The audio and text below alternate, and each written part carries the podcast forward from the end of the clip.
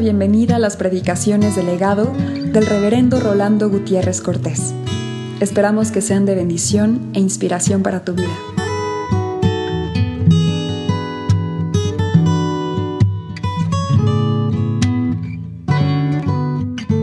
Proverbio 17. Mejor es un bocado seco y en paz que casa de contiendas llena de provisiones. El siervo prudente se enseñoreará del hijo que deshonra, y con los hermanos compartirá la herencia.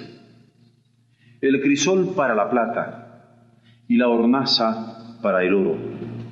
Pero Jehová prueba los corazones. El malo está atento al labio inicuo, y el mentiroso escucha la lengua detractora. El que escarnece al pobre afrenta a su hacedor y el que se alegra de la calamidad no quedará sin castigo. Corona de los viejos son los nietos, y la honra de los hijos sus padres. No conviene al necio la altilocuencia, cuanto menos al príncipe el labio mentiroso. Piedra preciosa es el soborno para el que lo practica. A donde quiera que se vuelve, haya prosperidad. El que cubre la falta busca amistad mas el que la divulga aparta al amigo. La reprensión aprovecha al entendido más que cien azotes al necio.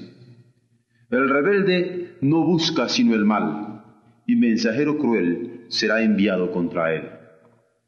Mejor es encontrarse con una osa a la cual han robado sus cachorros que con un fatuo en su necedad. El que da mal por bien no se apartará el mal de su casa. El que comienza la discordia es como quien suelta las aguas. Deja, pues, la contienda antes que se enrede. El que justifica al impío y el que condena al justo, ambos son igualmente abominación a Jehová. ¿De qué sirve el precio en la mano del necio para comprar sabiduría, no teniendo entendimiento? En todo tiempo ama el amigo, y es como un hermano en tiempo de angustia. El hombre falto de entendimiento presta fianzas, y sale por fiador en presencia de su amigo. El que ama la disputa, ama la transgresión, y el que abre demasiado la puerta busca su ruina. El perverso de corazón nunca hallará el bien, y el que revuelve con su lengua caerá en el mal. El que engendra al insensato, para su tristeza lo engendra, y el padre del necio no se alegrará. El corazón alegre constituye buen remedio, mas el espíritu triste seca los huesos. El impío toma soborno del seno para pervertir las sendas de los justos. En el rostro del entendido aparece la sabiduría, mas los ojos del necio vagan hasta el extremo de la tierra.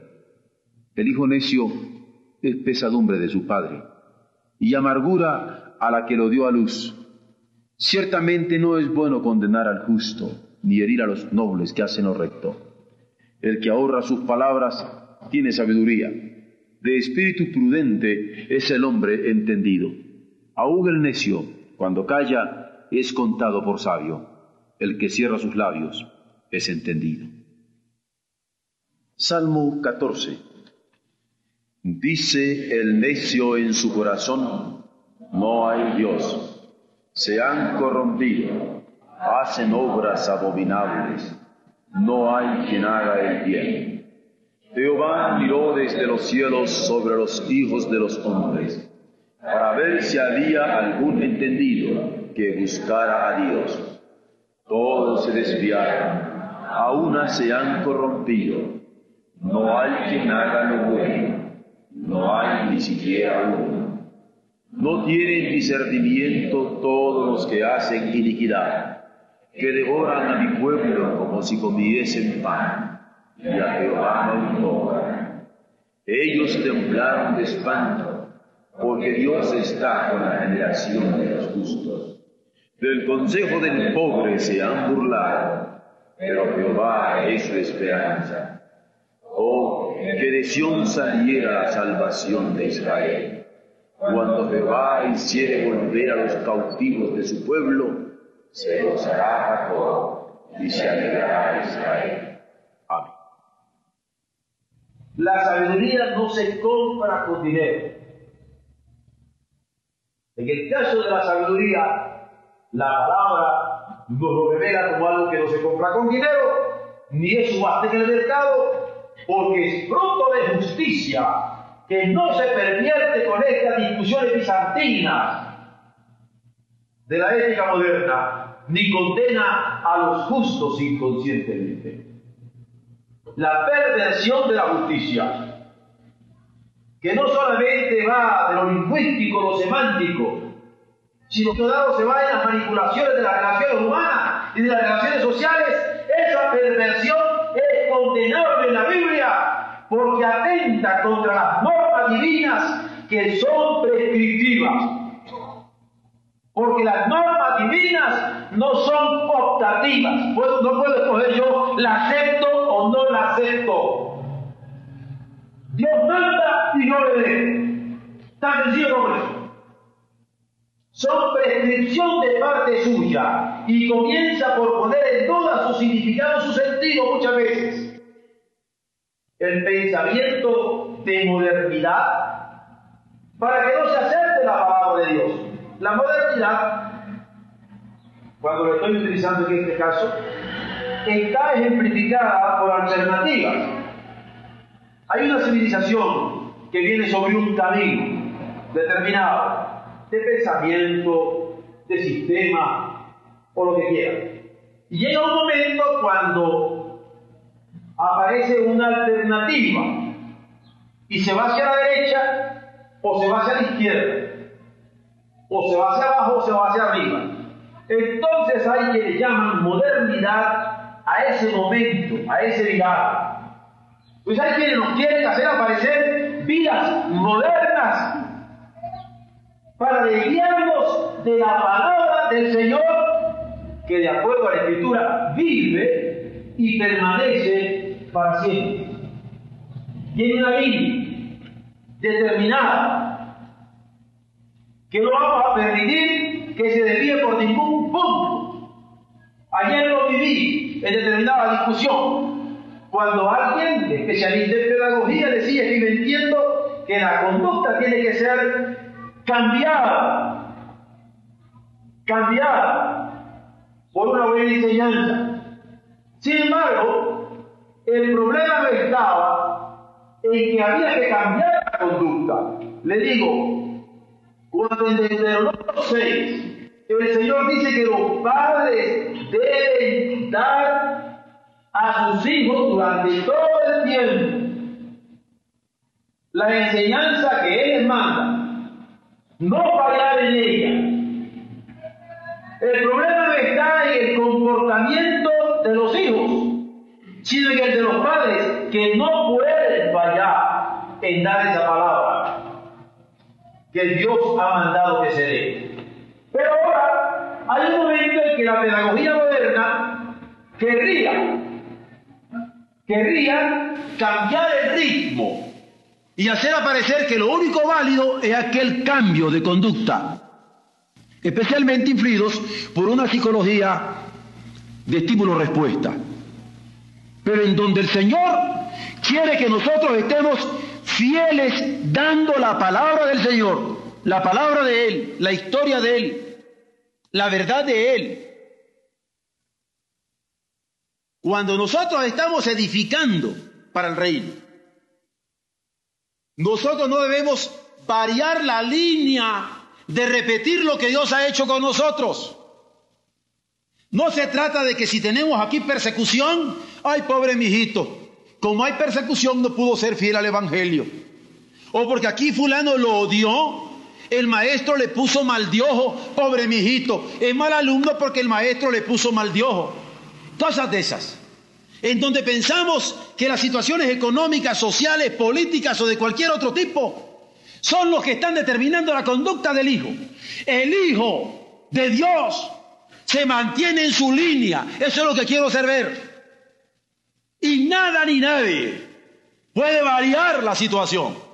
Es una conducta que hay que mantener estable, consistente, de carácter, con los valores bien establecidos. A eso me estoy refiriendo cuando hay perversiones de justicia que son condenables por la Biblia, porque hay quienes comienzan a poner en duda su significado, su sentido, para desviar el punto, el punto que demanda su ejercicio de acuerdo al orden normativo de la revelación. ¿Quién ha puesto al hombre por corrector de los juicios de Dios? Porque hay muchos que dicen, ah, eso lo dice la Biblia, pero eso era en otra época. ¿Quién lo puso a usted por juez de la Biblia? ¿Quién me puso a mí por juez de la Biblia? Para justificar por nuestra cuenta las obras de un impío que se revela contra la ley eterna y da zarpazo de fiera sobre su prójimo. Hay que estar claro que tanto el que pervierte la justicia como el que justifica tal impiedad es abominación del Señor.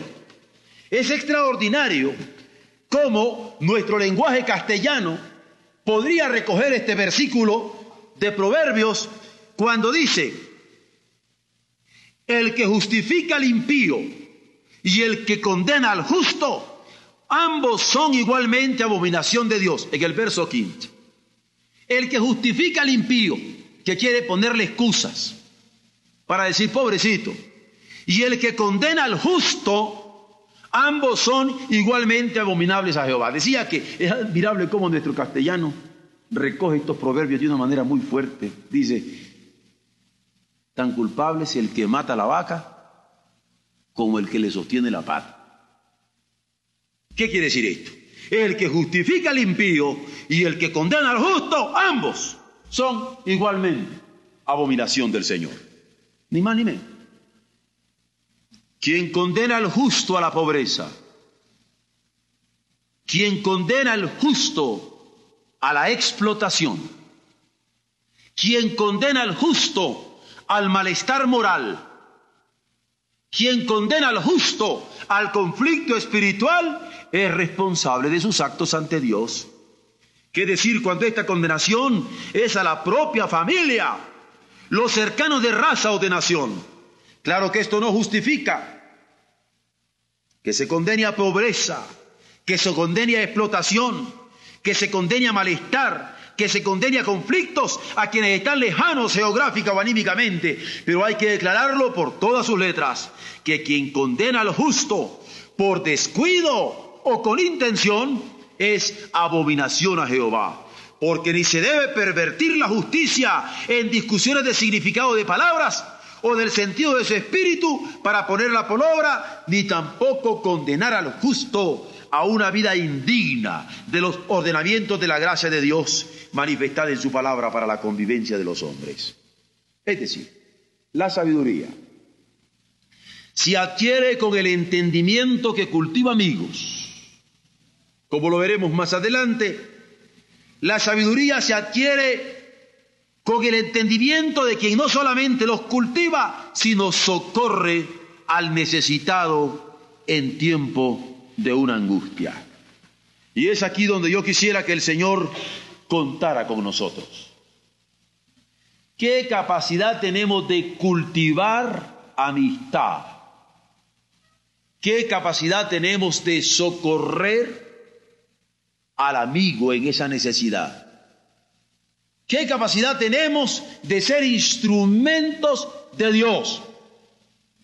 ¿Hasta dónde cuenta con nosotros el Señor? Veamos de los amigos en el verso 17. En todo tiempo ama el amigo y es como un hermano en tiempo de angustia. Porque uno tiene buenos amigos cuando tiene plata. Uno tiene buenos amigos cuando tiene puestos. Uno tiene, amigos, uno tiene buenos amigos cuando tiene prestigio. Pero es interesante cuántos nos siguen por la plata, por el prestigio, por el puesto. Pero la escritura dice, en todo tiempo ama el amigo. En todo tiempo. Y es como un hermano en tiempo de angustia. Ahora, el falto de entendimiento no cultiva amigos. Mucho menos socorre a un necesitado en tiempo de angustia. porque su rebeldía contra Dios y su egoísmo fraternal lo aíslan en su propio mal.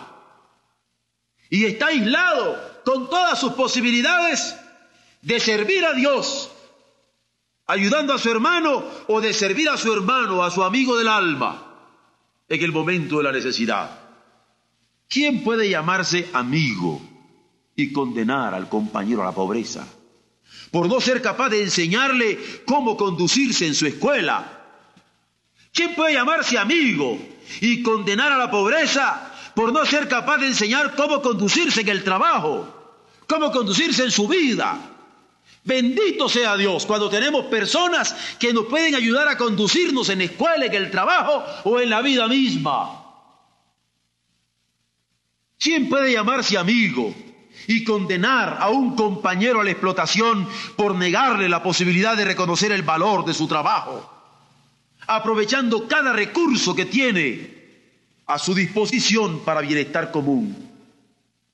Es terrible cuánta gente está siendo explotada porque no tuvo un amigo que le supiera ayudar, porque no tuvo un padre, porque no tuvo un tío, porque no tuvo un primo, porque no tuvo un hermano.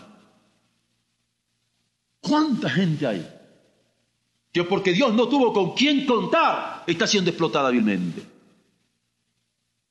¿Quién puede llamarse amigo sin conducirse de modo que los malestares morales pudieran ser evitados por la formación de un carácter en que se le ayuda a salir adelante en las expresas más significantes de su vida.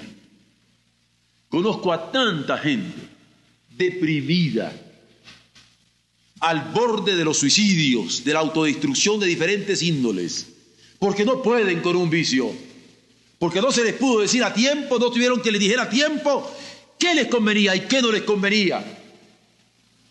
Y especialmente sufro, especialmente con maestros que compartimos aulas y le tienen miedo a los muchachos porque se les puede levantar y no les pueden llamar la atención por borrachos o por sinvergüenzas, no dándose cuenta que pueden ser los hijos o los nietos de uno. Yo creo que los maestros, sobre todas las cosas, debemos tener la capacidad de orientar y ayudar a los alumnos, no ser chambistas, puesteros. El adulto tiene ese deber, el padre tiene ese deber, ser ejemplo. Esto es la escritura viva. No se puede llamar amigo un maestro que no me ayudó ni siquiera a saber pronunciar o a saber hilar o a saber escribir o a saber exponer. Fueron los maestros que más lo apretaron a uno en la escuela, los que más le ayudan.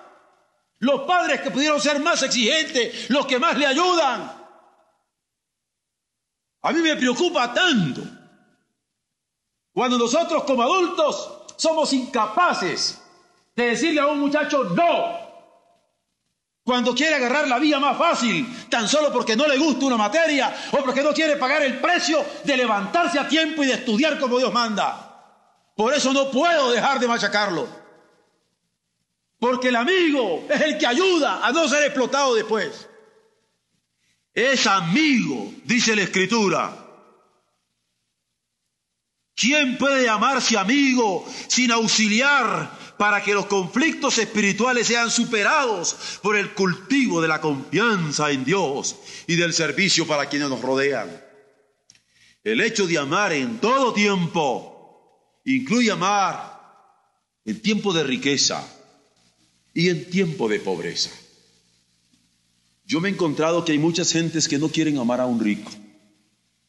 Y si un joven ya está llevando adelante su vida y tal vez está teniendo riquezas, dice, no, ya se está alejando de mí, está teniendo riquezas, yo no quiero verlo.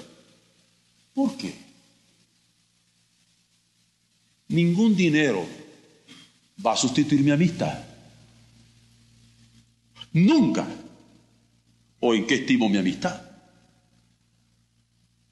O por otro lado, cuando alguien está cayendo en pobreza, ¿ya no es digno de mi, amistad?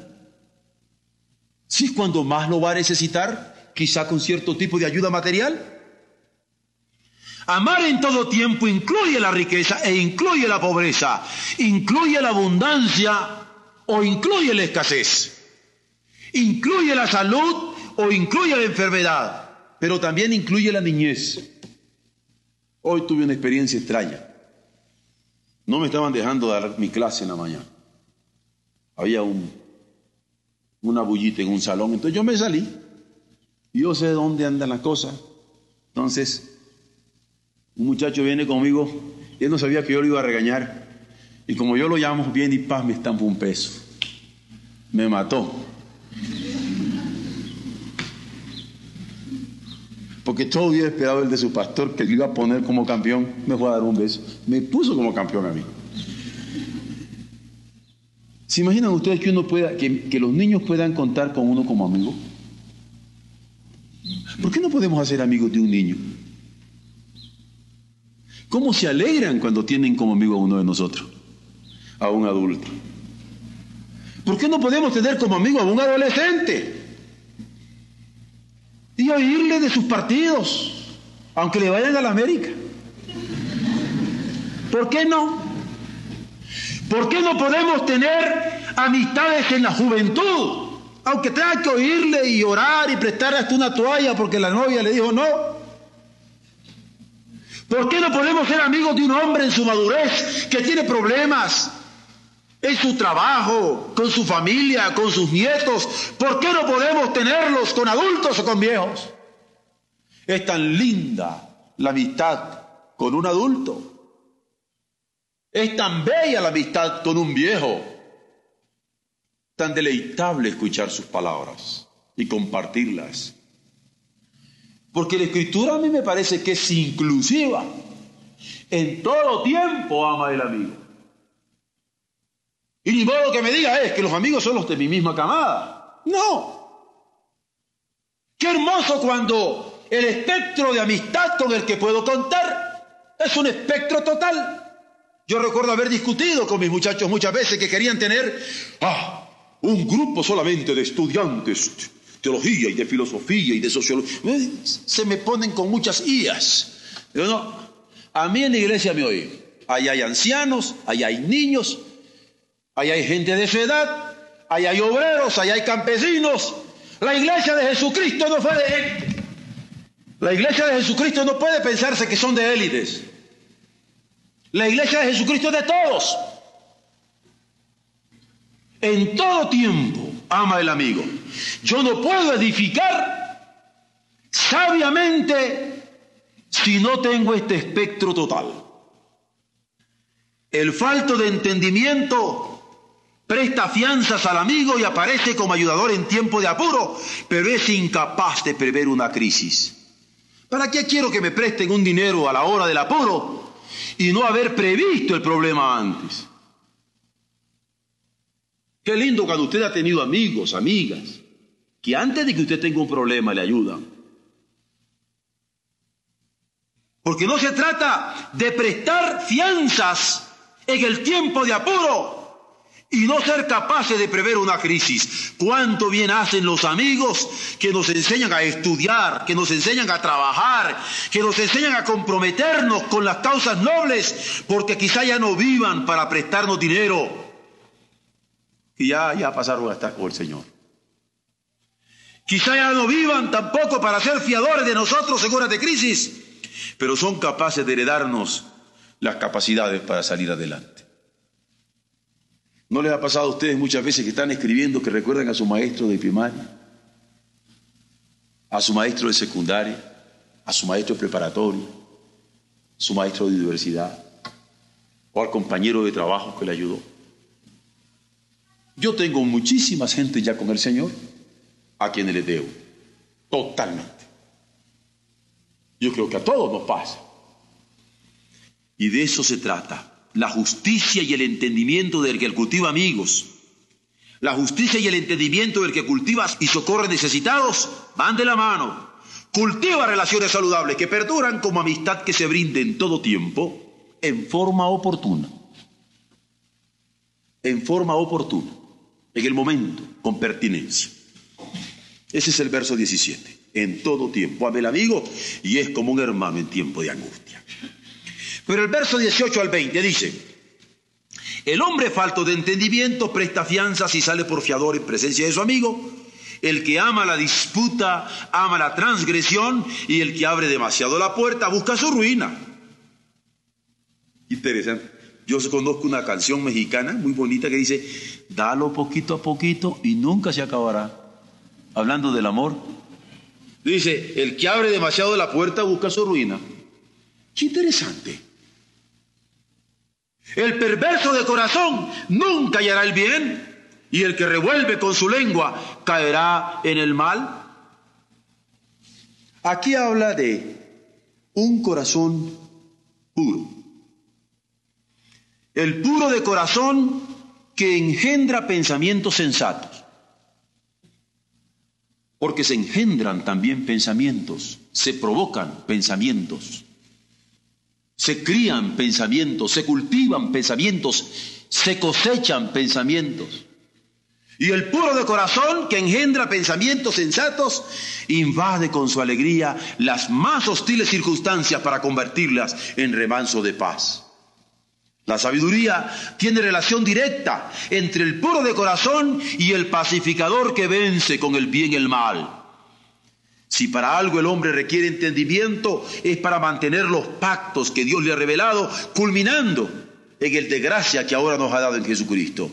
Allí cuenta la relación que demanda de piedad y sumisión como criador y criatura, redentor y redimido, padre e hijo, que demandan vinculación permanente, pero también la relación de hermanos que en virtud de la gracia se requiere cultivar en todo tiempo. De nada sirve que alguien alegue tener entendimiento sobre los asuntos más sofisticados de este mundo si no posee este entendimiento fundamental que edifica relaciones sabias. El amigo no es el compinche, el amigo no es el cómplice, el amigo es el que edifica esas sabias relaciones el verdadero fiador no es el que auxilia aparentemente cobrando los intereses estratosféricos. No, yo te presto. Yo te doy prestado, pero con tan tipo de interés. Ah, parece muy bien. Pero ese no es el verdadero fiador, sino quien se aboca para auxiliarnos con su propio tiempo. ¿Saben lo que es auxilio de tiempo? Cuando la gente tiene la gentileza de darme su tiempo. Yo conozco gente que de muchas posibilidades económicas que hubiera podido salirle más barato mandarme a ayudar pagando que ir a hacer ellos una cosa. Pero han querido con sus manos ayudarme, con su presencia ayudarme. ¿Saben lo que es eso? Este es el verdadero fiador quien se aboca para auxiliarnos con su propio tiempo, con su interés manifiesto, con sus posibilidades a nuestra disposición.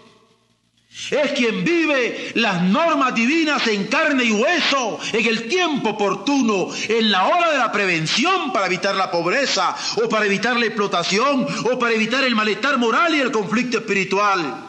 Ese es el verdadero fiador, el que enseña, el que educa, el que ayuda, el que forma, el que forja, este es el fiador. La justicia demanda esta buena relación de alguien que tiene un corazón puro porque se manifiesta ante Dios claramente, pero que se manifiesta ante sus hermanos de la misma manera. Con pureza de corazón ante Dios, con pureza de corazón ante sus hermanos. ¿Acaso merece llorar de tristeza quien ha acabado su propia fosa por sus imprudencias. Porque siendo padre, no le dio tiempo a sus hijos. Porque siendo tío, no le dio tiempo a sus sobrinos. Porque siendo primo, no le dio tiempo a sus primos. Porque siendo maestro, no le dio tiempo a sus alumnos. Porque siendo gobierno, no le dio tiempo a su pueblo. Porque siendo pastor, no le dio tiempo a su iglesia. ¿Acaso merece llorar de tristeza quien ha acabado su propia fosa con imprudencias? No cultivando estas relaciones. Esto lo saben muy bien los padres que no supieron corregir la necesidad de sus hijos a tiempo y a la postre resultan cosechando lo que sembraron con descuido. El llamado de la palabra es a edificar con la pureza de corazón que engendra pensamientos sensatos. Alguien ha dicho que la mediocridad es de la gente que ama medias, que quiere a medias, que lucha a medias, que le entra, como dicen los jóvenes cuando van a entrarle a una jugada, a medias a los problemas. Que se requiere amar apasionadamente, querer apasionadamente, luchar apasionadamente, abrazo partido. Y cuando yo pienso de padres que engendraron a sus hijos y se ocupan de ellos, bueno, pues les doy de comer, les doy de vestir, les doy la escuela, pero no le entran apasionadamente a su paternidad no le entran apasionadamente a su fe, a la construcción que tienen delante. Y me doy cuenta, ahí está la mediocridad. Y qué triste ser padre mediocre, ¿verdad? Y madre mediocre, e hijo mediocre, y hermano mediocre, y primo mediocre, y amigos mediocre, y creyentes mediocres. Si se trata de ser creyentes, sintiendo la responsabilidad de Dios sobre nuestras espaldas con todo el corazón. Yo recuerdo hace unos días que estábamos en Tlayacapan, estábamos luchando con una riata. Y hubo un momento en que uno de los, eh, los que estaban luchando eran unas niñas contra niños chiquititos, eh, no tendrían 10 años, ¿no? Entonces se pusieron a agarrar. Y uno de ellos cuando perdió, se puso a chillar. Daniel es el niño. Y a mí me llamó la atención. Y me voy con él. Y le digo, ¿qué pasó, Dani? Que nos ganaron estas. Le digo, lo voy a decir lo que me dijo, estas viejas, ¿no? Era un chiquito, pero se ponía muy mal.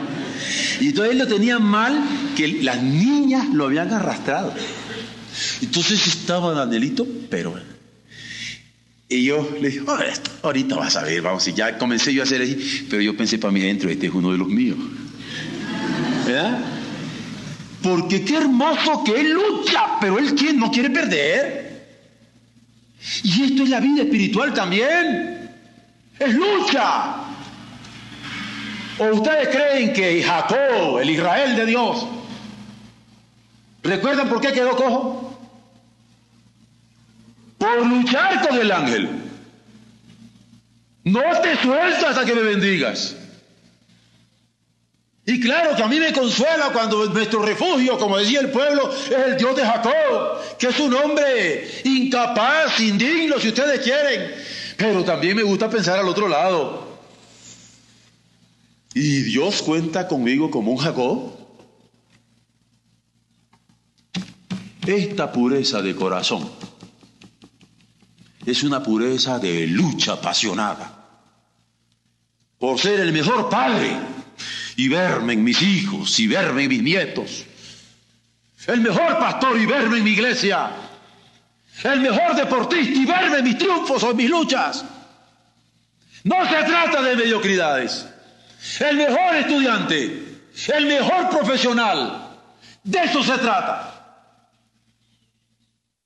Por último, versos 21 y 22. Dice, el que engendra al insensato, para su tristeza lo engendra. y el padre del necio no se alegrará. El corazón alegre es buena medicina. El corazón alegre constituye buen remedio, mas el espíritu triste seca los huesos. Creo que hay una relación muy directa entre quien ama la disputa y el perverso de corazón. Porque si fuera un corazón creyente, concluiría pacificándolo. O si fuera un corazón alegre, resultaría curándolo. Como dice la Escritura, el corazón alegre es buena medicina. Y donde está el corazón alegre, cura. Todos hemos tenido experiencias con quienes buscan resquicios para transgredir una ley. Y andan buscándole las puntas y las comas a las leyes para transgredirlas, sí. Y cuando se ha logrado, se ha iniciado un deterioro que lleva a la ruina situaciones estables. Usted comienza infringiendo un cachito de la ley y comienza a deteriorarse la relación. Y no se trata solo de defender los statu quo, como se le llama hoy, ni los establishment, como lo identifican otros. Simplemente señalar que el buscapleitos ama la disputa y tiene en poco valor la paz y en poca estima la justicia.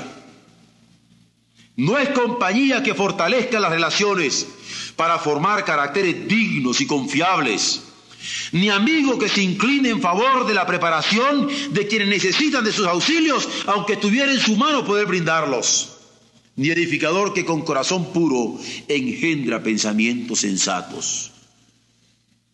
La sabiduría engendra pensamientos buenos. La sabiduría usa el corazón alegre como remedio eficiente para muchos males. No hay que buscar parentesco entre el corazón alegre que produce salud en el entorno de su trabajo y el espíritu triste que provoca insensateces. Me parece que allí están divorciados totalmente. Si yo tengo un espíritu alegre, pues no voy a tener un espíritu triste. Si tengo un espíritu alegre que mejora todas las relaciones donde yo estoy, no voy a tener ese espíritu triste, raquítico, que pareciera que traigo cáncer en los huesos y acabo por terminar. El primero, el corazón alegre, está pleno de aliento divino. El segundo, el espíritu triste, es víctima de su derrotismo y concluirá cayendo en las redes de su propia trampa. Hace falta el corazón puro que mira a Dios de frente. Hace falta el corazón alegre que se levanta temprano. Hace falta el corazón puro y alegre que canta desde antes de salir a sus labores cotidianas. Hace falta el corazón puro y alegre que se empeña con pasión en ser cuidadoso en cada tarea, cada una de las que emprende día a día, edificando cada relación humana con sabiduría divina. Vuelvo a donde comenzamos. Ahora podremos retirarnos. Podremos irnos a nuestros hogares habiendo pensado en la palabra de Dios. Sin embargo, luego de repasar todo lo que ya hemos vivido durante este día, yo quisiera saber si es posible que ya al despedirnos de Dios en nuestra oración diciéndole, y en el nombre de tu Hijo bendito Jesucristo, recibe gratitud o respóndeme estas peticiones, tendremos la capacidad de decirle al Señor, ¿sabe Señor? Y cuenta conmigo.